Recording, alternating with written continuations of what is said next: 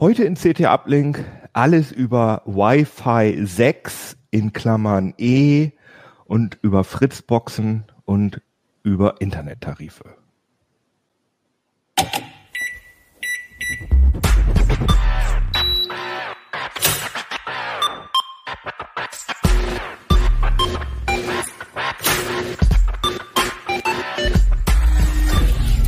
CT Uplink.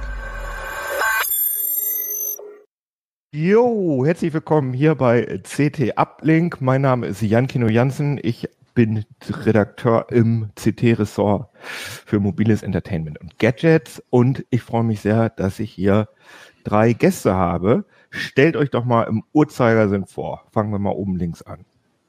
Hallo, ich bin Andrian aus dem Hardware-Ressort Netze. Hallo, ich bin Urs und äh, ich bin zuständig unter anderem für Internettarife. Moin, ich bin Ernst und ebenfalls wie Andi im Ressort Netze und beschäftige mich schwerpunktmäßig mit WLAN. Ja, wundervoll. Das passt doch gut, weil darüber reden wir ja auch über die, über das ominöse WLAN und vor allem über das ominöse Wi-Fi 6. Das ist ja jetzt, ich sag mal, naja, so neu ist diese Abkürzung jetzt nicht, aber mir ist die vielleicht vor zwei, drei Jahren oder so das erste Mal begegnet. Kommt das hin? Oder äh, also ja. was, was hat es damit auf sich mit diesem Das Begriff? ist nicht, nicht verkehrt, das ist ungefähr richtig. Ähm, es gibt eine Herstellervereinigung namens Wi-Fi Alliance. Wi-Fi ist ja in den englischsprachigen Ländern der gängige Begriff für WLAN, ähm, die sich um Standardisierung und vor allem Konformitätstests kümmert. Die wollen damit sicherstellen, dass ein WLAN-Gerät von Hersteller A problemlos mit einem WLAN-Gerät von Hersteller B zusammenarbeitet. Und die WFA, Wi-Fi Alliance, hat dann irgendwann mal entschieden, dass man statt dieser kryptischen Normenbegriffe, IEE 802.11 irgendwas, einfach kürzer die Generationen nennt. Also Wi-Fi 3, 4, 5 und jetzt 6. 7 guckt ja auch schon über den Horizont. Ach, es gibt, also ich, ich, ich sehe immer nur Wi-Fi 5 und Wi-Fi 6. Wi-Fi, also es fängt sozusagen bei 3 an, diese Wi-Fi-Nomenklatur. Ja, man könnte natürlich auch noch weiter zurückgehen. Die allererste WLAN-Generation ist ja auch schon über 20 Jahre alt. Äh, das war damals der IE-Standard 802.11 mit sagenhaften einem Mbit pro Sekunde oh, auf der Funkschnittstelle. äh, damit kommen wir okay. heute nicht mehr weit, das ist klar. Weißt Aber du noch, wann das, also, äh, oh ja, klar. Ja, das ist um Größenordnung 97, 98 gewesen, als der Standard rausgekommen ist. Ganz genau weiß ich es nicht, müsste ich Ach, auch nachschlagen, krass. aber über 20 Jahre auf jeden Fall. Und wann waren das dann eigentlich, dass äh, das WLAN sich dann so auf breiter Front durchgesetzt hat? Ich erinnere mich da so vage, dass das, naja, Hype ist jetzt vielleicht übertrieben, aber auf einmal hatten das alle. Auf einmal war, war WLAN so das große Ding. Das war so über den Daumen Anfang der Nullerjahre, wenn ich mich richtig erinnere, Ende der 90er, Anfang der Nuller, äh, weil schnelle Internetzugänge fingen an, sich auszubreiten, DSL mit äh, 1, 2, 4 Mbit pro Sekunde. Und äh, dann war es natürlich schön, wenn man mit einem Notebook im Wohnzimmer arbeiten konnte oder sich unterhalten, während der Router im Arbeitszimmer stand. Ah, okay. Und jetzt, und dann hat man, hat es ja relativ lange gedauert, bis man dieses, du hast ja schon gesagt, diese sehr kryptischen Bezeichnungen 802.11 AC AX, äh, das ist schon, ist ja eine clevere Idee, das zu, hm. umzuschreiben. Aber da kann man, darf man auch WLAN 6 sagen oder muss man Wi-Fi 6 sagen? ach, das kannst du halten wie ein Dachdecker, solange man sich irgendwann ein, darauf einigt, was gemeint ist. Äh, okay. Jetzt aktuell sind überwiegend Wi-Fi 5 Geräte, 11AC. Das wird langsam durch Wi-Fi 6, 11AX abgelöst. Und äh, Wi-Fi 7 heißt dann offiziell eben 11BE, aber der Standard ist noch immer mit stehen. ABE, okay. Aber dieses ominöse Wi-Fi 6, darüber wollen wir ja jetzt sprechen. Das ist ja, ähm, ja, je nachdem, wie man sieht, so neu ist es natürlich nicht mehr, aber es ist auf jeden Fall so, dass ich zum Beispiel, äh, habe ich gerade mal nachgeguckt, ich habe außer meinem Oculus, meiner Oculus Quest 2, meinem VR-Headset, habe ich hier im Haus kein einziges äh, WLAN 6 Gerät. Ähm, aber das ist schon so, dass jetzt so die, wenn ich mir dieses Jahr oder letztes Jahr ein Handy gekauft habe, dann ist es wahrscheinlich, hat das wahrscheinlich äh, Wi-Fi 6, oder? No, bei weitem nicht. Ähm, nee. Wi-Fi 5 ist eigentlich der Standard, was man mit ein bisschen besseren Gerät kriegt, aber du findest auch Altgeräte, die noch 11N oder Wi-Fi 4 machen. Äh, das sind dann die in der 100-Euro-Klasse und darunter. Ähm, und AX, also Wi-Fi 6, das findest du eigentlich nur bei den Top-End-Geräten im Moment. Aber die iPhones zum Beispiel haben das ja die, die aktuellen, die 12er Generation, ne? wenn ich da recht richtig informiert bin. Ja, ich glaube auch schon die Vorgänger, die 11er konnten das auch schon.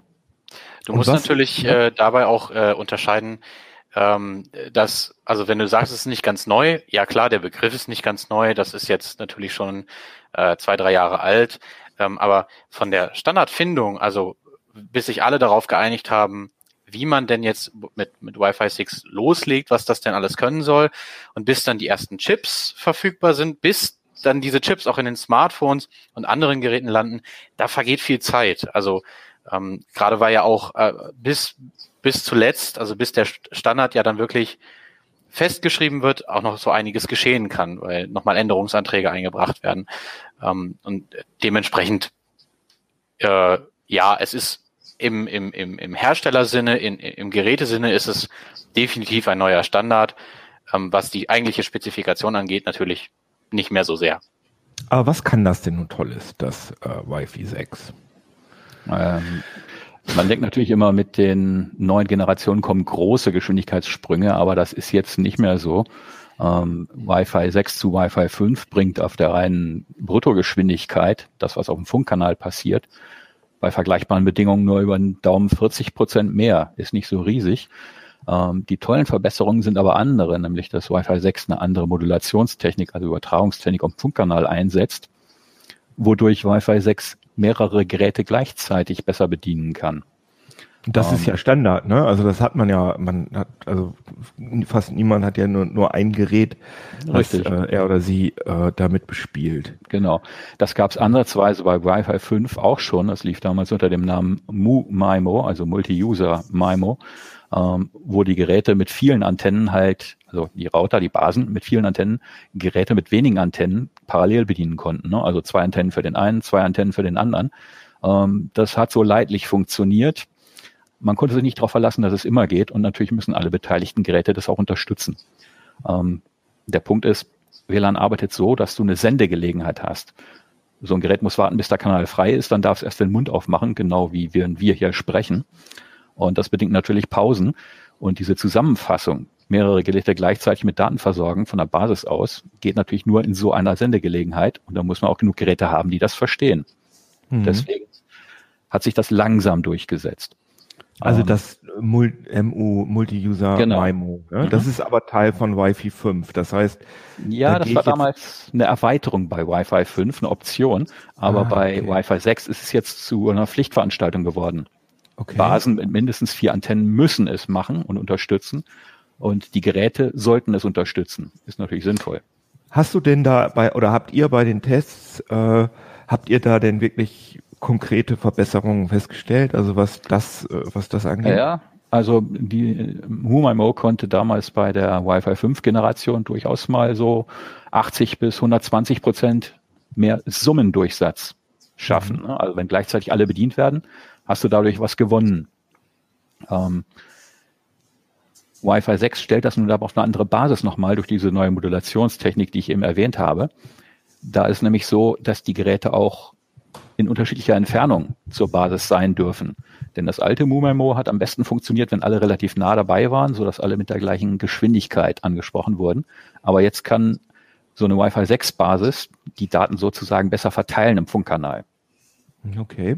Ist es denn so, dass, ähm, sagen wir mal, ich habe jetzt irgendwie, ich habe insgesamt fünf WLAN-Geräte, zwei Handys und ein Tablet und ein PC und äh, sagen wir mal, zwei davon können das nicht, dieses äh, Multi-User MIMO und zwei können das.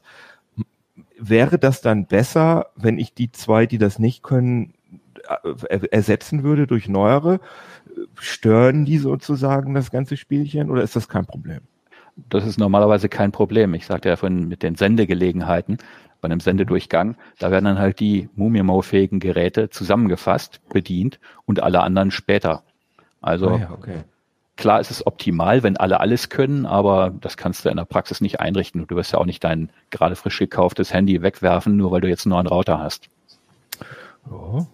Nein, natürlich nicht. Aber das ist, äh, die ganze Sache ist, also meine Erfahrung mit WLAN ist, sagen wir mal, relativ binär. Also entweder geht das oder es geht nicht. Also das ist so, dass, äh, also ihr messt ja da die, die, äh, den Datendurchsatz, aber letztendlich ist es ja oft in den meisten Fällen bei so einem Handy ziemlich egal, ob da jetzt, äh, sagen wir mal, 200 Mbit über den Äther geballert werden oder sagen wir 20. Das ist ja, also Hauptsache, dass das läuft durch.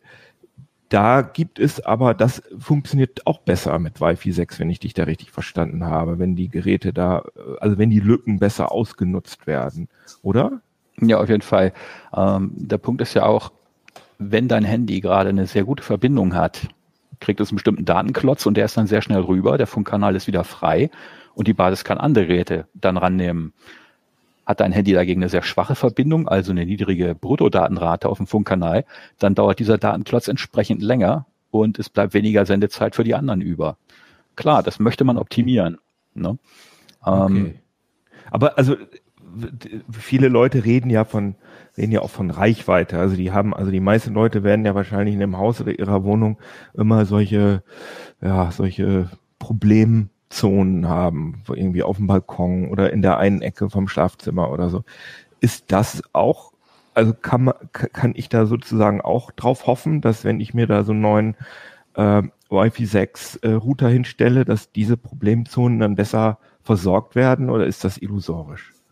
Ähm, das wird sich wenig ändern, weil ja für Wi-Fi 6 wie für alle älteren äh, Standards die gleichen regulatorischen Rahmenbedingungen gelten. Deine Basis hat nur eine bestimmte erlaubte Sendeleistung und die reicht nun mal nur für eine bestimmte Qualität, wenn es durch zwei Wände geht. Also mhm. da hilft es nach wie vor nur, das WLAN dahin zu bringen, wo du es brauchst, entweder mit Repeatern oder Access Points, die man über Kabel anschließt. Okay. Was, äh, Andrian, frage ich dich mal, ähm, was waren denn so die, die, sagen wir mal, was so in der Praxis bei, äh, was man, was so maximal bei Wi-Fi, mit dem Wi-Fi 5 Standard so über ein, äh, ja, über die Luft ging. Wie viel, wie viel Megabit, mit wie viel Megabit konnte man da so in der Praxis rechnen? Und wie viel sind das bei äh, Wi-Fi 6? Ähm, das weiß ich jetzt gar nicht so aus dem Kopf. Ich glaube, da haben wir eine sehr starke Variation gemessen. Gerade auch über die Jahre hat äh, Ernst ja sehr viele WLAN-Router getestet. Vielleicht hast du da ungefähr eine Spanne im Kopf, Ernst, ähm, mhm. wo das, wo das ungefähr hingeht. Na klar. Ja. Ähm, also bei Wi-Fi 5 ist es so, wenn du eine gute Wi-Fi 5 Basis hast und ein Wi-Fi 5 Client, ähm, typisches Notebook mit zwei Antennen, dann kannst du damit rechnen, dass du bei einer sehr guten Funkverbindung Größenordnung 500, 600 Mbit pro Sekunde schon durchbekommst. Das ist natürlich der Optimalfall. Gehst du mhm. dann ein bisschen weiter weg, so bei uns ist eine Teststrecke im Keller über knapp 20 Meter durch Steinwände mit durch, ähm, dann hast du da hinten vielleicht nochmal so 30, 40, 50 Mbit pro Sekunde gehabt, was auch schon nicht schlecht ist. Und daran liegt, dass es bei uns im Keller halt keine konkurrierenden WLANs gibt. Mhm, ähm, okay. Wenn du dann auf Wi-Fi 6 hochgehst, habe ich festgestellt, gibt das teilweise doch mal einen kleinen Schub noch, aber es wird nicht so gravierend besser, dass du sagst, ich kann jetzt meine Gigabit-Leitung ausreizen. Also diese, äh, das, was, was an, an Wi-Fi 6 primär reizvoll ist, ist, sind wirklich die alterne, also die, die, die anderen Verbesserungen. Nicht unbedingt der Geschwindigkeitsschub. Der sieht natürlich auf dem Karton des Routers immer total toll aus, weil, mein Gott, jetzt haben wir hier 2,4 Gigabit oder so und ähm, alles wird gut. Nein, nicht unbedingt. Es sind eher die Neuerungen, äh, die Ernst schon erwähnt hat, bezüglich des Kanalzugriffs, die mir in äh, sehr dichten Umgebungen äh, stark helfen können. Also dort, wo ich eben nicht viel freie Funkzeit habe, wo mir der Nachbar ähm, oder die, die Nachbarn ständig äh, auf den Kanal also den Kanal mitbenutzen und da ständig Sendungen stattfinden, da kann mir Wi-Fi 6 sehr helfen. Einerseits, weil ich, ähm, also weil die Wi-Fi 6 Basis sich dazu entscheiden kann, dass wenn ähm, bestimmte Clients ein, ein, ein, ein, ein entsprechend, eine entsprechende Signalstärke oberhalb des äh, Hintergrundrauschens durch meinen Nachbarn erreichen, dass sie das einfach ignoriert, weil normalerweise mit den älteren WLAN-Standards wartet das Gerät ja, bis der Kanal frei ist. Das heißt, wir müssen uns das wie so eine Zeitspanne vorstellen. Alle möglichen Leute sind am Senden, alle möglichen Router und meine Basis wartet ständig, bis da ein bisschen Platz ist und fängt dann an zu senden. Ähm, mhm. Und mit Wi-Fi 6 äh, kann ich das theoretisch ignorieren, wenn diese anderen Signale unter einem bestimmten Pegel fallen. Ähm, und dann habe ich natürlich äh, trotzdem das Signal, ich muss nicht warten, ich kriege im Endeffekt mehr Bruttodatenrate. Und das, was auch noch geht, ist, ist, dass ähm, jetzt mit Wi-Fi 6 der Access Point, der Router, den Kanal das erste Mal aufteilen kann. Das heißt, er kann an einer Antenne mehrere Clients bedienen. Da werden dann die, die, die Bandbreite, die der Kanal hat, wird dann gestückelt in, in, in unterschiedliche äh, Subbandbreiten und ähm, dann kann der Access Point in diesen Subbandbreiten gleichzeitig senden und Geräte können gleichzeitig empfangen. Und selbst wenn die WLAN-Umgebung voll ist und selbst wenn ich die Nebensignale eben nicht ignorieren kann, weil sie zu stark sind, bleibt mir für, für den Block, den ich kriege, viel mehr Sende, äh, äh viel mehr Möglichkeiten, unterschiedliche Clients zu bedienen. Also und aber das ist dann auch egal, ob 2,4 oder 5 Gigahertz. Das also so, ne, dass das die Prinzipien, die ihr gerade erklärte, die gelten in beiden. Genau. Bereichen. Ich möchte okay. noch mal kurz einhaken, was Andi zuerst sagte, dieses Thema mit äh, Senden, obwohl gerade andere senden. Das kann man sich immer schön so vorstellen wie auf einer großen Party, wo sich Gesprächsgrüppchen bilden. In der einen Ecke fünf Leute, in der anderen Ecke nochmal sieben. Die reden untereinander, aber weil die so weit auseinander sind, können die gleichzeitig reden. Sie benutzen ja denselben Kanal, Funkkanal, die Sprache eben. Ne? Ähm, das ah, ja, funktioniert. Okay. Und das bildet man jetzt bei Wi-Fi 6 auch ab mit einer Technik namens BSS Coloring. Das ist das, was Andi meinte mit Nebensignale ignorieren, ne? einfach drüber sprechen, weil man die anderen eh nur so schwach hört und die einen natürlich auch nur sehr schwach. BSS Coloring. Wunderbar. Toll, ne? Ihr mir alles für Wörter beibringt. Aber wir sind jetzt, wir haben ja jetzt gerade gesagt, äh, äh, Wi-Fi 6 ein bisschen mehr Durchsatz und wenn äh, wenn es gut geht, was hatten wir gesagt? Ja, so vielleicht 800. Ich habe in der aktuellen CT immer sowas von 800 bis maximal 800 bis 900 Mbit gesehen. Äh, was ist denn jetzt, wenn ich beispielsweise eine 50 Mbit Leitung habe? Das ist ja Urs, Urs unser Tarifmann. Ähm, 50 Mbit ist, glaube ich, relativ in Deutschland ist so eine Standardgeschwindigkeit, oder? Oder bin ich, bin ich da falsch informiert? Ja, das ist inzwischen schon eher niedrig. Also äh, die Standardgeschwindigkeit ist 100 oder 250 inzwischen schon. 50 ist schon ah, ja. die Sparausgabe. Aber ja, okay, also was, da musst ja? du aber berücksichtigen, äh, da reden wir aus einer sehr verwöhnten Position hier in der Stadt. Ne? Es gibt ja Leute draußen auf dem Land, die würden sich freuen, wenn sie mal stabile 50 bekommen würden. Ja, unser Videoproducer, der, der ja. die Sendung aus dem Homeoffice fährt, da haben wir schon oft drüber geredet. Äh, genau, Joey. Ähm, aber die Frage ist, sagen wir mal, wenn 100, du sagst jetzt 100 Mbit ist Standardurs, ähm, wenn ich eine 100 Mbit Leitung habe, lohnt sich das dann für mich auf Wi-Fi 6 zu gehen oder ist das, ist das Quatsch? Also habe ich da dann gar nichts von. Naja, ähm, das hängt, wie gesagt, äh, von deiner Funkumgebung ab. Wenn du, ich habe es ja auch in dem, in dem Einleitungsartikel geschrieben, wenn du mit deiner Geschwindigkeit, die auf deinen Smartphones ankommt oder auf den, auf den Smartphones äh, deiner Familie oder auf den, auf den Tablets, wie auch immer, wenn du damit zufrieden bist, dann absolut nicht. Nein, wieso? Ähm, also diese, diese Erweiterungen, die da kommen, die lohnen sich wirklich für, für, für dichte Nachbarschaften oder wenn du ganz viele Clients bedienen kannst, aber das machst du ja mit 50 Megabit sowieso nicht. Ähm, die was einzige Ausnahme. Mit 50 Mbit, warum mache ich, also weil das zu wenig ist, um viele Clients zu bedienen oder was? Genau, also wenn du jetzt viele Internetnutzer hast. Die einzige Ausnahme, die man da noch sehen könnte, ist natürlich, wenn du innerhalb deines Heimnetzes eine schnelle Verbindung benötigst, zum Beispiel zu deinem Netzwerkspeicher und mhm. die du einfach nicht als Kabel ausführen kannst aufgrund baulicher Gegebenheiten oder weil es halt eben eine Mietwohnung ist. Ähm, dann kann sich das natürlich lohnen. Ne? Also da nochmal ein bisschen mehr Bandbreite dazu zu kriegen, um eben den Netzwerkspeicher besser auszunutzen. Guter Punkt, guter Punkt. Ähm, aber es ist ja nun mal eben so, dass, äh, also ich habe ja gerade gesagt, dass ich keine äh, Wi-Fi 6 Geräte zu Hause habe, außer dem Headset, das stimmt, aber ich habe einen Wi-Fi 6 Router mir von AVM schicken lassen, weil ich dann nämlich gerade Tests mache mit dem, äh, mit dem, mit dem Headset. Also Stichwort ist sozusagen, dass ich das Ding mit Bildern bespiele, mit äh, ohne ohne Kabel. Ist alles noch so ein bisschen frickelig, aber ganz interessant. Aber ich habe auch eine Gigabit Leitung bei mir zu Hause. Und da, das ist jetzt tatsächlich auch zum ersten Mal so, dass mich jetzt diese ganzen Sachen natürlich brennend interessieren. Vorher hat mich das alles überhaupt nicht interessiert. Da hatte ich auch eine kleinere Wohnung. Das heißt, man hat irgendwie weiß ich nicht, 100, 100 Mbit hatte ich da. 100 Mbit und man hat sowieso alles neben dem Router gemacht, das heißt in einem Raum. Da braucht man sowas nicht. Aber jetzt wird es halt interessant auch mit Repeatern und solchen Geschichten in der Wohnung und Mesh und so weiter. Gibt es da auch Vorteile, was Wi-Fi 6 angeht? Mesh und äh, Repeatern oder ist das, ist, bleibt das alles wie gehabt? Das ändert sich wenig. Ähm, es greifen natürlich die gleichen Vorteile, dass deine Mesh-Geräte, wenn die Daten untereinander weiterreichen, auch die BSS-Coloring nutzen können, um Daten zu übertragen, während sie schwach doch ein Nachbarnetz hören. Ne? Ähm, okay. Solche Sachen greifen schon. Äh, aber du wirst auch da nicht die große Revolution bekommen.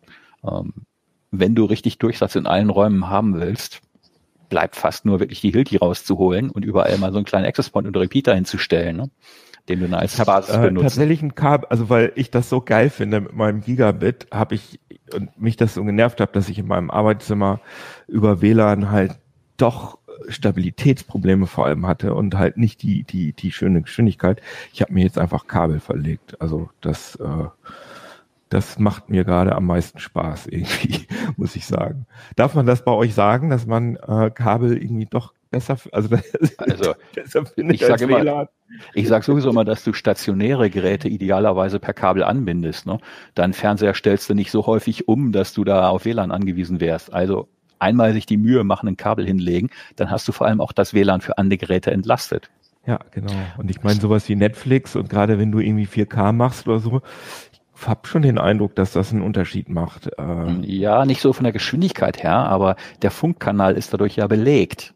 Und äh, genau, wenn er belegt ist, können andere nicht. Ja, ja, das stimmt. Aber kommen wir mal zu den, äh, zu den Geräten, zu den Routern. Äh, die Router, so lange gibt es das noch nicht, oder? Wi-Fi 6 kompatible Router? Oder wie? Ja, den, den ersten habe ich, glaube ich, so Ende 2019 in den Fingern gehabt ähm, Ach, und damals krass. auch angeguckt, ähm, weil die damit geworben haben, extra viele Antennen, extra breite Funkkanäle bis 160 Megahertz, was doppelt so viel ist, als man bei Wi-Fi 5 hatte. Ähm, mhm. Und sie haben vor versprochen, dass man mit einer passenden Wi-Fi 6 Karte im Notebook auch tatsächlich mal ein echtes Gigabit über einen äh, Funkkanal rüberkriegt. Hat auch geklappt. Ich habe da so knapp 1100 gemessen, glaube ich. Mhm. Also 1100 Mbit pro Sekunde in dem Fall. Ähm, aber das war damals noch ein sehr teures Gerät und dieses Notebook musste man noch umbauen extra dafür neue WLAN-Karte reinbauen, weil die alte eben nur Wi-Fi 5 konnte. Mhm. Ähm, war viel Aufwand für doch etwas Ergebnis dann. Ne? Aber die, diese, äh, die aktuellen äh, Router, die ihr jetzt äh, in CT oder vor, vor einigen Heften in CT getestet habt, ähm, ich glaube, war das Heft 4, kann das sein? Ausgabe 3 war es. Ausgabe 3, genau. Ähm, da habe ich, wie gesagt, immer so 800 maximal, 800 Mbit gelesen. Woran ja. liegt das? Ähm, das liegt teilweise daran, dass die Geräte dann nicht auf diese 160 Megahertz Kanalbreite umschalten ah, konnten. Okay. Denn diese WLAN-Karte im Notebook hat zwei Antennen, mehr nicht. Und dann gehen mit 80 Megahertz maximal 1200 Mbit pro Sekunde brutto, was dann da ganz grob gerechnet über den Daumen auf die Hälfte und ein bisschen mehr runterfällt auf dem, auf der Anwendungsebene. Okay. Äh, wenn du dann natürlich nochmal einen doppelt so breiten Funkkanal nehmen kannst, verdoppelt sich das, hast du 2400 brutto und dann bleibt eben etwas über eins über, also über ein Gigabit pro Sekunde. Ähm, haben wir aber in diesem Fall nicht gesehen. Apropos Funkkanal zu Wi-Fi 6E kommen wir natürlich noch, aber ich würde gerne erstmal noch mal ein bisschen über die Router sprechen. Äh, das waren ja, die, die ihr da im, im Labor hattet, waren im Moment äh, sieben Stück, äh, zähle ich da jetzt gerade. Ähm, waren da auch, waren da Totalausfälle dabei? Also irgendwas, wo ihr sagt, oh Gott, das geht gar nicht? Ähm, ja, es gibt also, von der reinen Übertragung her, ne, Internet kriegst du immer durch, aber wenn man so auf Spezialitäten guckt, IPv6 möchte man heute benutzen, das können nicht immer alle so wie man es haben möchte. Ähm, und das Thema ist auch äh, Live-TV, was manche Provider anbieten, per Multicast.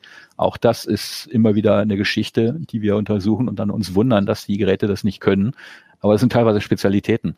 Grundsätzlich funktioniert das alles schon relativ brauchbar. Aber wer eben diese Sonderlocken braucht, der muss ein bisschen genauer hingucken. Aber ähm, verallgemeinern kann man das, also ich hatte, äh, ich habe ja gerade gesagt, ich habe einen Gigabit-Anschluss, äh, kann man ja sagen, bei Vodafone und die haben mir da so einen so einen Router dazu gestellt, äh, da, den, den man standardmäßig kriegt. Wie heißt das Ding? Urs weiß das vielleicht, Giga, äh, Giga Router oder so, wisst ihr, was ich meine? Der hat unten. Ja, ja, irgendwas Station, ne? Ja, genau. Ja, ja.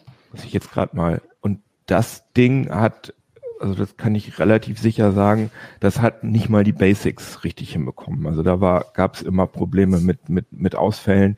Und als ich dann die Fritzbox angestöpselt habe, geht ja glücklicherweise mit äh, jetzt auch mit in Kabelnetzen, dass man äh, ja, dass man ein anderes Kabelmodell nimmt. Und das war ein himmelweiter Unterschied, muss ich sagen. Also kann man ja auch nicht, man kann es nicht verallgemeinern, habe ich das Gefühl, dass also die Router, die ihr testet, die schaffen das alle, aber ich glaube, das, was da manchmal noch auf dem Markt so äh, unterwegs ist, puh. Oder? Ja, vor allem, wenn du zu Hause einen eigenen Server betreibst und den über IPv6 im Internet freigeben willst, einen Cloud-Server oder sowas, ähm, dann muss der Router natürlich auch mitspielen. A, IPv6 vernünftig umsetzen und du musst auch Dienstfreigaben einrichten können und das ist für manche noch ein Fremdwort. Genau. In dem Fall gehst du eher dazu über, die IPv6 Firewall komplett abzuschalten, aber dann muss sich natürlich auch jeder Rechner im Netz selber schützen. Will man ja auch nicht unbedingt. Vodafone Station heißt das Ding übrigens kann ich, würde ich jetzt mal einfach, als, auch wenn ich keine Ahnung von Router habe, würde ich jetzt nicht empfehlen.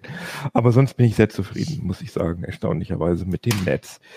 Äh, ja, ähm, so weit, so gut. Aber in Deutschland ist es ja so, oder auch bei uns in der Redaktion, dass wir oft, wir sind ja alle, ja, wie so, hm, Fans will ich jetzt nicht sagen, aber also in Deutschland habe ich, hat man ja manchmal das Gefühl, dass Router gleichbedeutend sind mit Fritz-Boxen. Habt ihr da eine Erklärung dafür, warum das so ist, dass Fritzboxen so allgegenwärtig das, sind? Das kann man, das hat mehrere Gründe. Also einer ist natürlich, dass viele Provider früher mit dem Anschluss und heute auch noch eine Fritzbox anbieten. Da greift natürlich der Kunde zu. Er möchte sich ja nicht unbedingt selber einen Router kaufen müssen. Ähm, okay. Andererseits ist es so, AVM macht in manchen Dingen mehr richtig als andere Hersteller. Äh, eben diese Sonderlocken, die ich vorhin erwähnte. Das funktioniert bei Fritzboxen schon ziemlich gut, auch wenn du zum Beispiel zwei Router hintereinander schaltest. Ne? In der WG zum Beispiel. Die teilen sich einen Anschluss, haben einen Router und jeder baut sich dann noch sein eigenes kleines Netz in seinem Zimmer auf. Äh, wenn man so eine Kaskade macht, auch das funktioniert mit Fritzboxen meistens geschmeidiger als mit anderen Fabrikaten. Es sei denn, man guckt natürlich in den Profibereich ne, und gibt dann halt mal 500 Euro oder mehr für einen Router aus. Ich hatte äh, ein, äh, bei mir einen Dienst benutzt, der nur, äh, ja, der quasi nur in den USA funktioniert. Das hatte auch was mit VR-Headset zu tun, lange, lange Story, egal. Da konnte ich aber auf jeden Fall nicht auf dem VR-Headset äh, irgendwie ein VPN einrichten. Das musste ich auf, auf ja auf Netzebene, auf Router-Ebene machen. Und das ging mit meinem alten Asus-Router, war das kein Problem, aber die Fritzbox unterstützt das nicht. Die Fritzbox unterstützt keine, äh, ich kann also kein VPN einrichten und das sozusagen auf alle angeschlossenen Geräte anwenden. Ist das, ist das, ist das so extrem ungewöhnlich, dass ich das machen will? Oder hat AVM sich das bewusst überlegt? Wisst ihr das zufällig? Also AVM ist ja immer ein bisschen vorsichtiger, was äh, Neuerungen angeht. Ähm, also da wird schon sehr genau geschaut, ist das überhaupt sinnvoll? Wie kann man das dem Kunden vernünftig verkaufen? Funktioniert das vor allen Dingen auch stabil? Ähm, klar, es gibt die Laborversion. Äh, nichtsdestotrotz haben wir im Moment tatsächlich nur IPsec VPN da drin.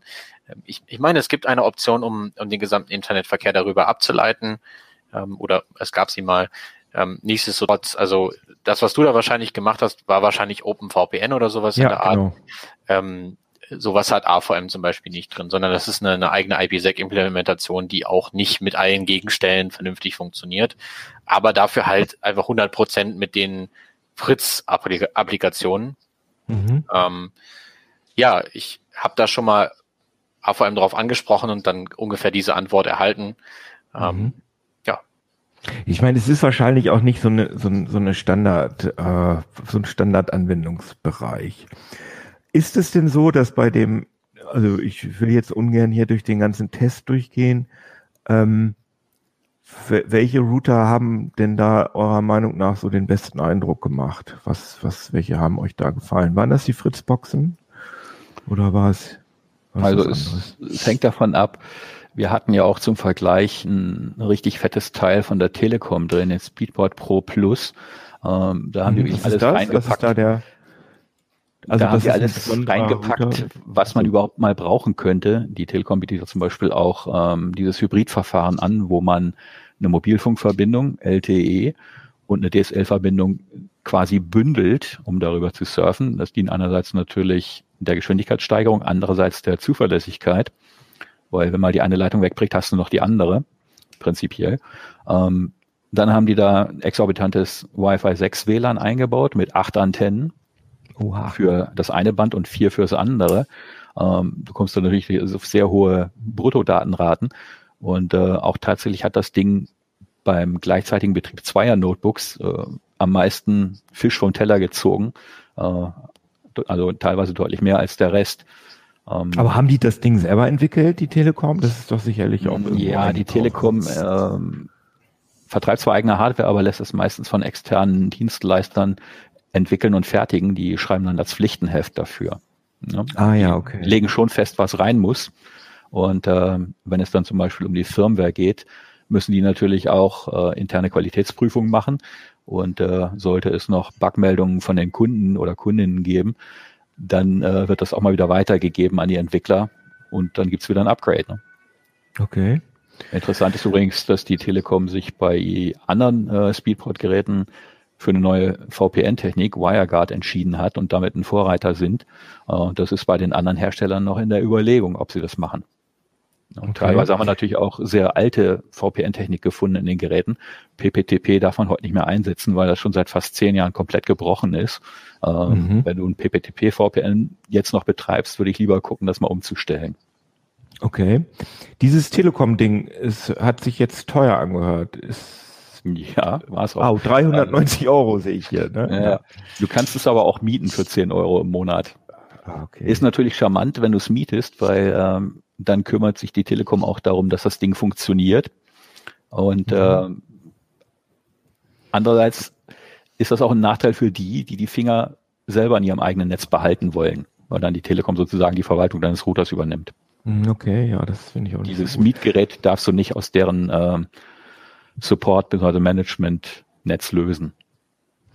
Es gab ja auch das D-Link DIR X1860 und das Huawei Wi-Fi AX3, die beide jeweils nur 100 Euro kosten. Wie, wie, haben, wie haben die euch so gefallen, die beiden? Ja, sie liefern die Basics. Ähm, wenn man dann aber so in Richtung IPv6 guckt, gab es da doch die eine oder andere Lücke, ähm, was man aber heute eigentlich ähm, schon haben möchte. Vor allem, dass es auch so funktioniert, wie man das braucht, wenn man selber zum Beispiel Fernzugriff auf einen eigenen Rechner mal einrichten möchte. Okay. Interessant. Okay. Ja, fein. Ähm, jetzt haben wir die Router, äh, über die Wi-Fi 6 Router gesprochen, aber jetzt für die Leute, die sich jetzt so ein kaufen wollen, da ist ja was am Horizont, was, äh, wo man dann vielleicht doch nochmal überlegen sollte, ob man sich da so einen neuen Router kauft. Das ist dieses ominöse Wi-Fi 6E. Was hat es denn damit auf sich? Wer mag das mal erklären? Grätscht keiner rein? Doch. Ähm, ja, also unser WLAN-Spektrum in, äh, in, in der EU beziehungsweise weltweit ist ja begrenzt. Wir benutzen das alle gemeinsam. Ähm, und die FCC, also die US-amerikanische Regulierungsbehörde, äh, die unter anderem auch äh, Funkfrequenzen reguliert, hat jetzt äh, vor kurzem bekannt gegeben, dass sie für 2021 jetzt äh, mehr Funkspektrum äh, ja, freigeben wird für den WLAN-Betrieb und das bezeichnen wir jetzt als Wi-Fi 6E. Ähm, Ich darf da natürlich auch vorherige WLAN-Standards drauf machen, aber effektiv wird da, werden da natürlich Wi-Fi 6 Chips drauflaufen, weil die alten es mehrheitlich nicht können werden. Ähm, Ähm, da kurz eingehakt, diese Freigaben der Bänder sind meistens technologieneutral gehalten. Du musst also im 2,4 GHz Band nicht WLAN betreiben. Äh, da läuft zum Beispiel auch Bluetooth. Aber bei Mhm. Wi-Fi 6E ist es so, die WFA, also diese Herstellervereinigung, sagt, wir wollen da nur Wi-Fi 6 betreiben. Prinzipiell könntest du Wi-Fi 5 machen, aber du wirst wahrscheinlich keine Chipsätze finden, die das können. Was das Ganze ja noch ein bisschen verwirrend macht, das heißt Wi-Fi, Wi-Fi 6E ist aber auch noch, ist, das ist ungefähr 6 Gigahertz Bereich, ne, oder? Mhm. Also Wi-Fi so- 6 in 6 Gigahertz, aber das Ja. hat nichts, Wi-Fi 6 ist die Anzahl des, oder die sechste Generation Ja. des Standards hat nichts mit der Gigahertz-Zahl zu tun.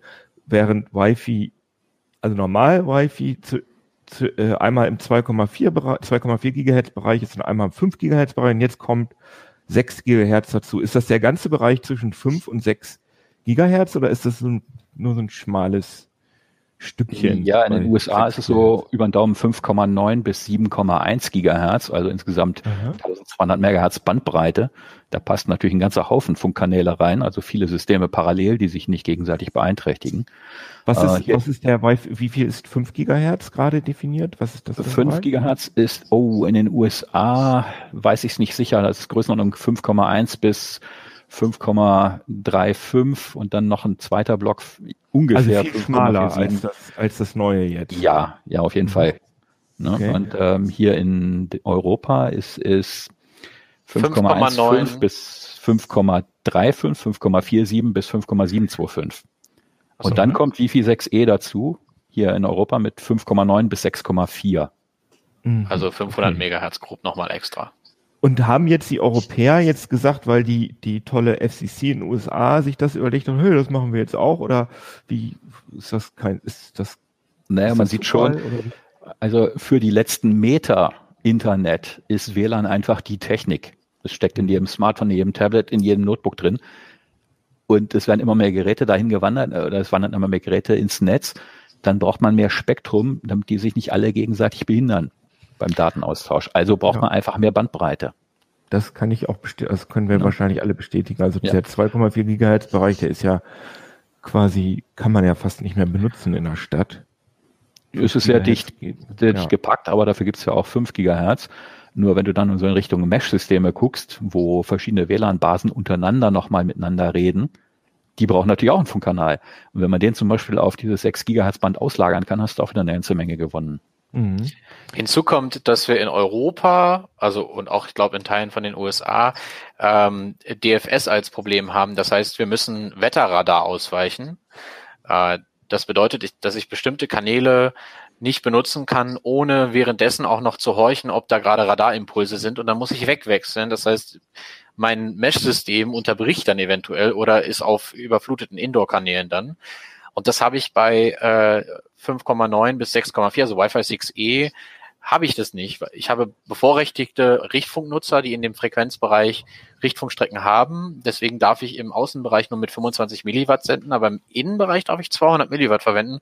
Das ist für den Frequenzbereich eine gute Sendeleistung. Damit kann ich gut Mesh-Systeme bauen.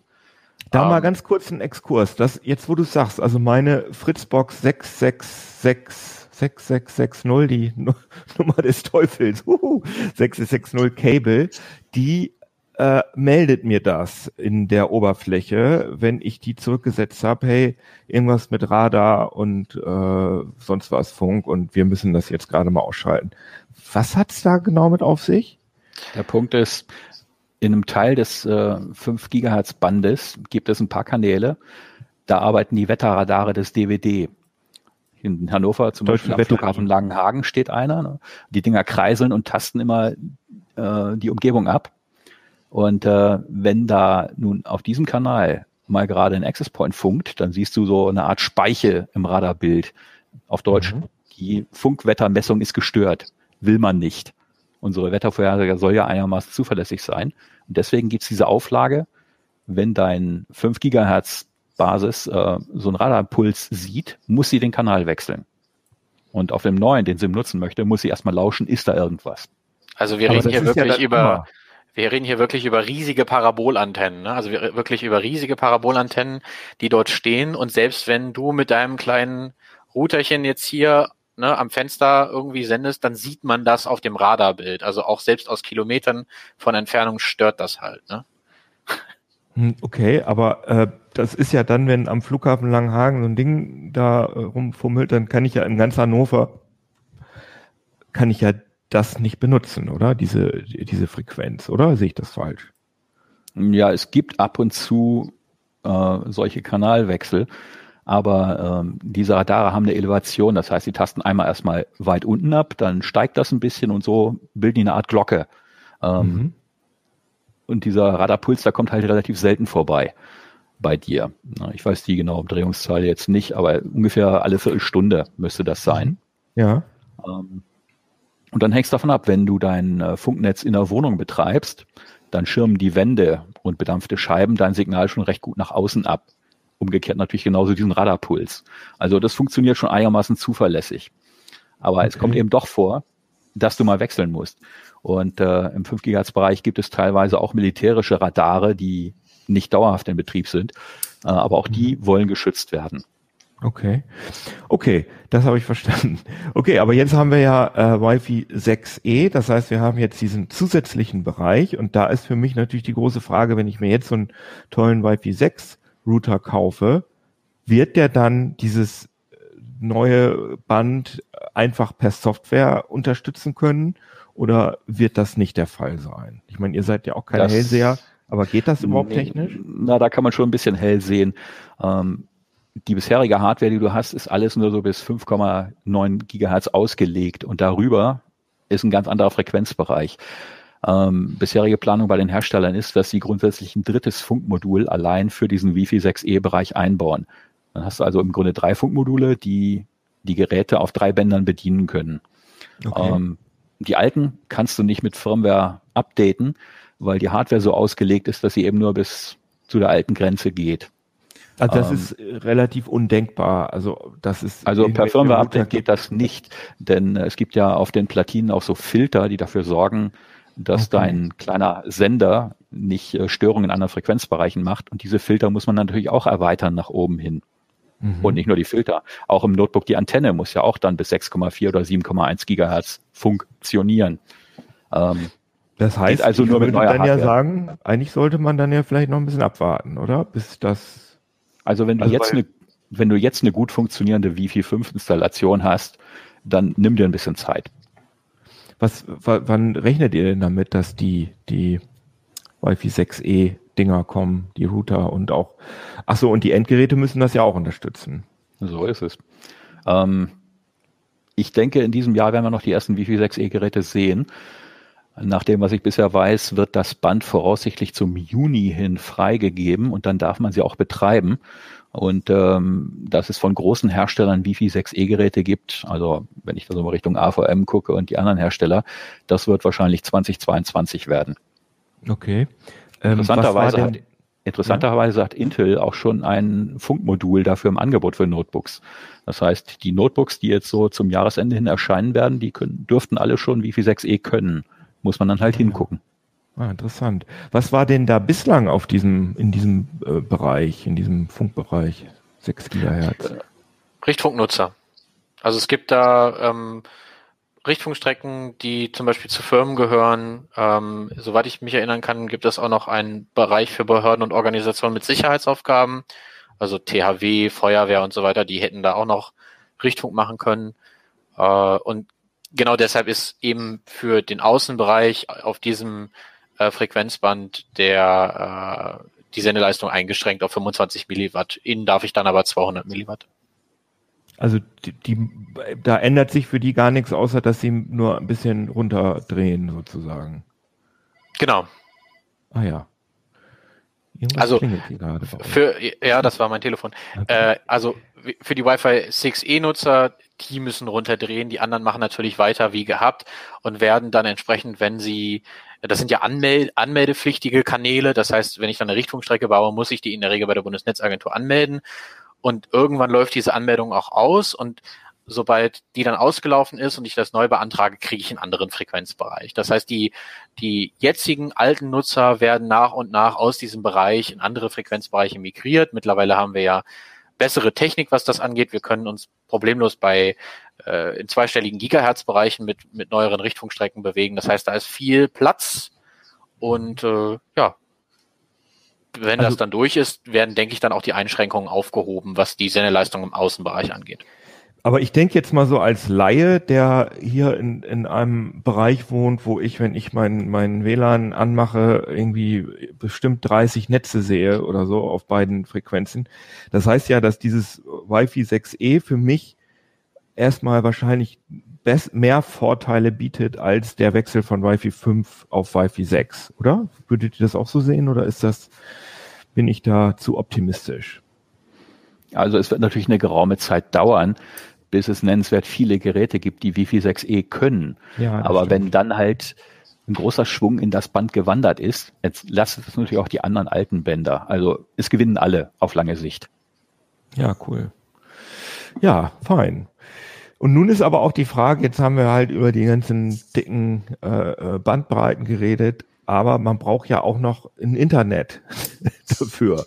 Urs, ist das, du hast jetzt gerade die ganze, musst die ganze Zeit geduldig hier sitzen, aber schön, dass du da warst, trotzdem, dass du da bist. Deswegen, ähm, wie, wie, wie, ich stelle mir das immer so vor, ich bin immer unsicher, ob eigentlich dieses, ähm, ja, Kabel, Internet und DSL, hat das eigentlich noch eine Zukunft in Zeiten von 5G oder ist das gar nicht möglich, dass wir sozusagen unseren kompletten Internetbedarf ins 5G-Netz packen. Weil theoretisch bräuchte man dann ja, wenn jedes Gerät irgendwie 5G äh, unterstützen würde, dann bräuchte man ja diesen, bräuchte man ja kein WLAN, sondern dann würde, würde das Internet einfach, äh, ja, für, äh, könnte man aus dem 5G-Netz beziehen. Oder ist das? Ja, theoretisch klingt es so auf den ersten Blick schön, aber in der Praxis haben wir das Problem, dass diese 5G-Basisstationen nur einen beschränkten Durchsatz haben. Die können nur so und so viel äh, 100 Megabit pro Sektor übertragen. Und ich habe ganz viele Nutzer in der Stadt. Wenn ich da so einen Wohnblock habe, da sind 100 Parteien drin, da habe ich eine Mobilfunkzelle für und dann müssen die sich diese Datenrate, die die Zelle zur Verfügung steht, teilen und spätestens dann knallt's. Ja, okay. Aber das wäre ja theoretisch, das könnte man ja ähm, könnte man ja größer anlegen, wenn, wenn man, wenn alles darauf aufgebaut ist. Und ich habe ja das Gefühl, dass es schon Provider gibt, die zumindest schon in die Richtung gehen, mir so eine Flatrate für zu Hause auf 5G-Basis zu verkaufen. Aber meinst du, wird das irgendwie relevant werden oder ist das, wird das eine Nischenanwendung bleiben erstmal? Es wird sich ergänzen. Ich habe auf der einen Seite, äh, wenn ich in einem Haushalt ähm, Netzwerkanschluss liegen habe, dann benutze ich den, weil er einfach mehr Leistung bietet. Wenn ich dann in Zukunft denke an Glasfaser, äh, der, der lässt sich dann auch beliebig erweitern, indem ich einfach die aktiven Komponenten austausche. Die Glasfaser als solche kann ja sehr, sehr hohe Bandbreiten transportieren, sehr, sehr hohe Datenraten. Und da, wo ich dann mobil unterwegs bin, wo ich mein Wi-Fi, mein Zuhause verlasse, da steige ich dann auf 5G um. Und auch dieses 5G-Netz wird dann natürlich sehr rangenommen. Ähm, ich kann nicht noch zusätzlich das, was ich zu Hause mache, Netflix gucken und so weiter, übers 5G-Netz abwickeln. Äh, dann würde der Ausbau sehr, sehr teuer. Das lohnt nicht. So wie es jetzt ist, dieses mehrstufige, ich habe äh, zu Hause kabelgebundenes Internet und wenn ich unterwegs bin, steige ich auf eine Funktechnik um. Das wird in Zukunft sich vielleicht ein bisschen verschieben, aber das eine wird das andere nicht überflüssig machen. Okay, das äh, klingt, das klingt verständlich. Wie ist denn ungefähr gerade so die äh, Verteilung in Deutschland, was äh, DSL, Kabel oder was, was, was sind da so die Trends? Also kann man, ist das sozusagen so also Glasfaser spielt ja noch keine große Rolle, aber so die Verteilung von äh, DSL und Kabel, wie ist das so? Wie sind naja, da so Glasfaser, die, die Glasfaserversorgung ist jetzt bei ungefähr vier Prozent der Haushalte. Das ist so die aktuelle, äh, die aktuelle Zahl. Das ist also nicht mehr nix. Ähm, bei DSL bei schnellem DSL, also äh, 100 Megabit aufwärts oder 50 Megabit aufwärts, sind, glaube ich, 80 Prozent der Haushalte erschlossen.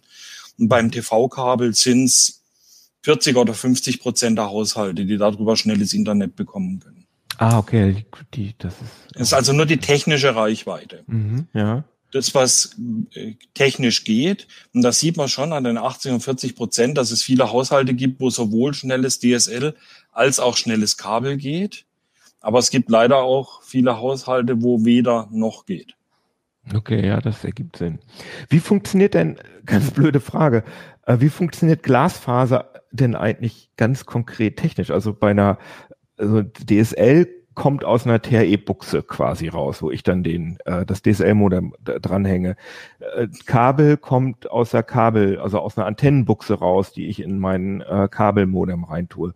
Was, was wie, wie, wie sieht so eine Glasfaser eigentlich aus, äh, quasi konkret? Weißt du das? Oder weiß das jemand von euch? Ja, also bei der Glasfaserverkabelung äh, so wie die Telekom das heutzutage macht, an dem Beispiel verwendet man GPON. Äh, das heißt Gigabit Passive Optical Network und das Passive spielt da eine ganz große Rolle und zwar ist es ähnlich wie im Kabelnetz, ähm, dass ich Verteilerstellen habe. Das heißt, ein Glasfasersignal kommt an und ich habe einen, einen, einen optischen, einen optischen äh, Koppler, äh, der dieses Signal aufsplittet. Und ähm, das Glasfaserkabel ist dann ein ganz, ganz typisches, also ein Mantel drumherum, 9 Mikrometer Faser. Und ähm, das wird mir dann einerseits bis in den Keller gelegt, wo dann wiederum so ein Splitter ist und dann in die Haushalte verteilt, wie eben eine Telefonleitung auch. Je nachdem. Also es kommt dann, also ich kann aber jetzt meine TRE-Buchse nicht umrüsten. Nein. Also wir reden da über eine völlig neue Anschlusstechnik dann. Ähm, das ist dann auch wieder, also von der Telekom äh, oder eben von einem anderen Anbieter eine, eine Abschlussbuchse, wo das etwas dickere Kabel äh, reinkommt und dann eben ein Standardstecker SC äh, dran ist, wo dann eben das Glasfasermodem dran angeschlossen wird oder ein simpler Medienkonverter wie bei mhm. Deutsche Glasfaser oder oder der Telekom eben, der einfach angesteckt wird und dahinter kommt dann noch ein Router. Ne? Okay. Ähm, und die Technik unterscheidet sich äh, insofern dann nur noch, dass die letzten Meter eben Glasfaser sind. Bei VDSL sind ja jetzt die letzten äh, 300 bis, äh, ich weiß, ich glaube, die Grenze müsste irgendwo bei 600, 700 Metern, wo es dann irgendwann schlecht wird, liegen. Die sind halt noch Kupfer. Dahinter ist ja aber auch immer Glasfaser. Also ich überall. Sagen, also bei meinem Gigabit-Anschluss hier äh, äh, in, in, in Hannover, den ich hier habe, da wird wahrscheinlich doch auch relativ nahe äh, irgend so, so, so, eine, so eine Glasfaserstation liegen ist, oder? Ja, da ist dann, das ist dann der CMTS, der dann von äh, Kupferkabel auf Glasfaser umsetzt. Äh, sind das auch diese Kästen, die man, die, die man draußen auf der Straße sieht, die immer so ein bisschen brummen oder ist das bei Kabel irgendwie unter ihr? Ehrlich gesagt weiß ich nicht, wo die genau sitzen. Ähm, aber es hängen ungefähr an so einem, an so einem, an so einer Kabelkopfstation hängen ungefähr 1500 Haushalte dran. Ah ja, okay. Also, also es gibt pro Stadtteil schon mehrere von diesen Kopfstationen üblicherweise. Ja, ja, klar, okay.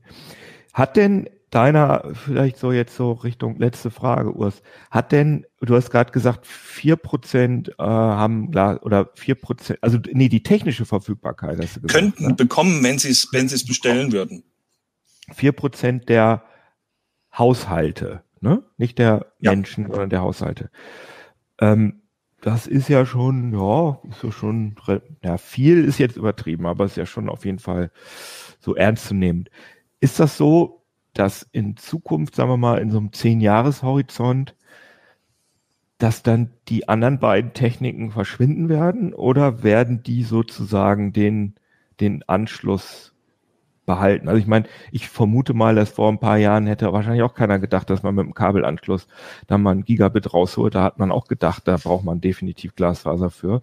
Ist das denn, wird das so bleiben, dass ähm, das DSL-Kupferkabel und, und äh, das Kabel Fernsehkabel, dass das weiter relevant bleiben wird? Oder ist das, ist, ist das klar, dass das altertümliche Technik ist, die, die also ich, ich glaube, dass es dass man schlicht aufs Glasfaserkabel umsteigen wird, weil es zukunftssicher ist. Die Kupfertechnik, die wir heute haben, TV-Kabel oder äh, DSL per Telefonkabel, ist schon ziemlich ausgereizt. Ähm, man klimmt da immer wieder mal, äh, legt immer wieder mal noch eine Schippe drauf, dann gibt's wieder eine neue Technik. Aber die Glasfaser eröffnet ein ganz neues Spielfeld. Und äh, das sind Datenraten, möglich, heute schon, die mit den anderen Techniken schlicht nicht zu erreichen sind. Es ist im Moment nur eine Kostenfrage, welche Datenraten ich dort zur Verfügung stelle. Ähm, technisch ist über so ein Glasfaserkabel noch viel mehr drin.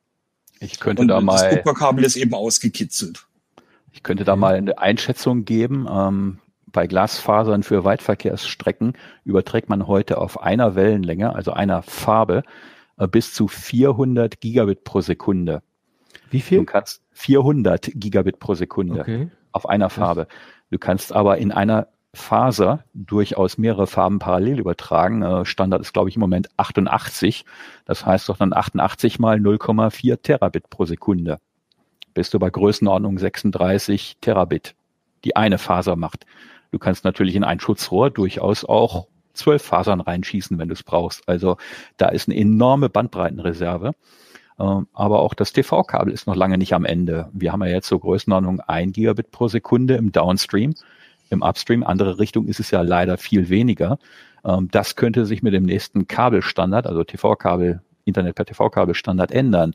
DOCSIS 4.0 definiert meines Wissens bis zu 10 Gigabit im Downstream, also in dein Haus rein. Und äh, Upstream ein oder zwei, da bin ich im Moment nicht sicher. Also da ist noch ein bisschen Reserve vorhanden, aber langfristig gewinnt auf jeden Fall die Glasfaser.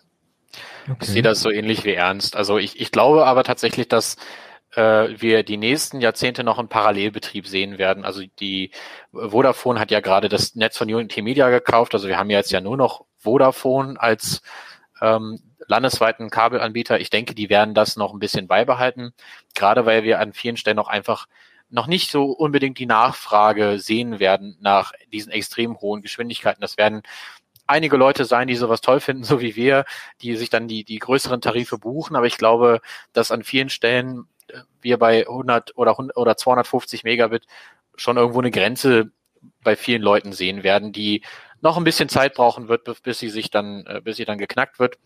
Bei der, bei dem, bei dem Kupfertelefonkabel glaube ich aber, dass es innerhalb der nächsten Jahrzehnte dann verschwinden wird. Im Moment lässt die Telekom die Technik noch da. Aber ich glaube, wenn jetzt die Glasfaser mehr wird, äh, wird die Telekom äh, versuchen, einfach diese Kosten auch zu reduzieren, die durch den mehr, also durch den Betrieb von DSLRMs entstehen und dann die Leute mehrheitlich auf Glasfaser umziehen, weil ich kann das eben passiv absplitten und wenn ich da X Teilnehmer dran habe, die nur 50 Megabit wollen, dann ist das überhaupt gar kein Problem. Ich habe weniger Technik dahinter, äh, die mich Strom kostet, weil ich eben nicht mehr für jede, für jeden einzelnen Einschlu Anschluss äh, eine Line-Card benötige, sondern das einfach wie eben im Kabelnetz auch auf eine äh, Vermittlungsstelle setzen kann. Und Da hat Andi übrigens einen ganz wichtigen Punkt berührt, äh, das Thema Energieeffizienz. Auch da liegt die Glasfaser deutlich vorn, denn es ist verdammt aufwendig, richtig hohe Geschwindigkeiten über lange Strecken Kupfer zu übertragen, egal ob das die Doppelader vom Telefon ist oder das TV-Kabel. Ja, und die Nachfrage hat den Glasfaserausbau auch gebremst. Die Telekom hat mit Schwung ein paar Städte ausgebaut und waren sich sicher, da haben sie jetzt einen, einen Kassenschlager und da haben die Leute sehr zurückhaltend Glasfaser bestellt. Und äh, daraufhin hat die Telekom dann auch sehr zurückhaltend weiter ausgebaut. Erstmal. Und äh, so äh, lag dann das Glasfasernetz ein paar Jahre im Dornröschenschlaf. Jetzt erhöht sich die Schlagzahl wieder, aber auch wieder von der Nachfrage getrieben. Man kann das natürlich, äh, vielleicht nochmal interessant zu, erwähnen, zu erwähnen, äh, auch äh, selber vorantreiben. Also die, äh, die Telekom hat meines Wissens nach äh, einen Service für Kostenvoranschläge, die kosten dann 100 Euro, wo man sich dann Glasfaser selber legen lassen kann. Also gerade wenn DSL nicht vernünftig funktioniert, sollte man das mal überlegen. Wenn man auch seine Nachbarn dazu anstiftet, das mal mitzumachen, wird das deutlich geringer von den Kosten. Sonst sind es mehrere tausend Euro, die man dahin blättern muss. Anstiften. Das klingt doch sehr schön. ja, fein. Äh, vielen Dank. Ich habe viel gelernt. Ich hoffe, ihr da draußen äh, auch. Oh, der unser äh, Videoproducer Joey sagt gerade, bei ihm würde das 150.000 Euro kosten. Ja, der Zenit ist übrigens äh, ein, ein Hotel oder ein, ein, ein, ein Gasthof in Oderbrück im Harz. Der hat über eine Million Euro als Kostenvoranschlag von der Telekom bekommen. Alter, ja, problematisch. Ja, erstmal vielen Dank an euch, dass ihr da wart und äh, wir wollen uns ja jetzt äh, mehr Mühe geben, so ein bisschen äh, die ähm, LeserInnen-Reaktionen hier weiterzugeben und äh, was ihr uns so schreibt. Und ich habe hier eine Kritik von äh, Farid, der, äh, der kritisiert, dass wir zum Beispiel nicht gesagt haben, dass man mit KeyPass, äh, bei der letzten Sendung ging es ja um Passwortmanager, dass man mit KeyPass oder One Password, dass man da auch eigene Felder definieren kann. Das kann man, oder mit, MacPass, und da kann man dann, das kann man als Lizenznummernspeicher verwenden, das ist ja ganz praktisch. Und er wünscht, er sagt, er würde sich wünschen, wenn die CT wieder zu ihren Wurzeln schaut und in einen oder mehreren Artikel praktisch beschreibt, wie ein eigener Matrix-Server installiert wird. Matrix ist so ein ähm, äh, äh, so ein Messaging, Messenger, ein Messenger-Protokoll, was äh, auf, ich glaube, auf Java-Basis läuft. So genau muss ich auch zugeben, kenne ich mich damit nicht aus. Ähm, das Farid, das nehmen wir auf jeden Fall sehr ernst. Das haben uns viele Leute geschrieben, dass sie sich mehr über Matrix wünschen. Und äh, wir werden da auf jeden Fall was drüber machen. Und ich denke auch hier im Uplink wird da mal was zu gemacht werden, weil nämlich die Messenger-Folge extrem gut angekommen ist. Also die hat extrem viele Zugriffe und äh, da werden wir auf jeden Fall nochmal einen Nachklapp bringen. Und da wird dann auch Matrix drin vorkommen. Ja, danke nochmal an euch äh, dreien fürs Hiersein. Danke euch da draußen fürs Zuhören, Zuschauen und so weiter. Abonniert uns auf YouTube, Spotify, schreibt uns eine schöne Bewertung bei iTunes und wo, ich weiß gar nicht, es ist ja so kompliziert, wo man uns überhaupt sehen kann. Bei Rocket Beans kann man das auch sehen. Wir freuen uns, wenn ihr uns schreibt an uplink.ct.de und wir freuen uns natürlich, wenn ihr beim nächsten Mal wieder einschaltet. Tschüss. Tschüss.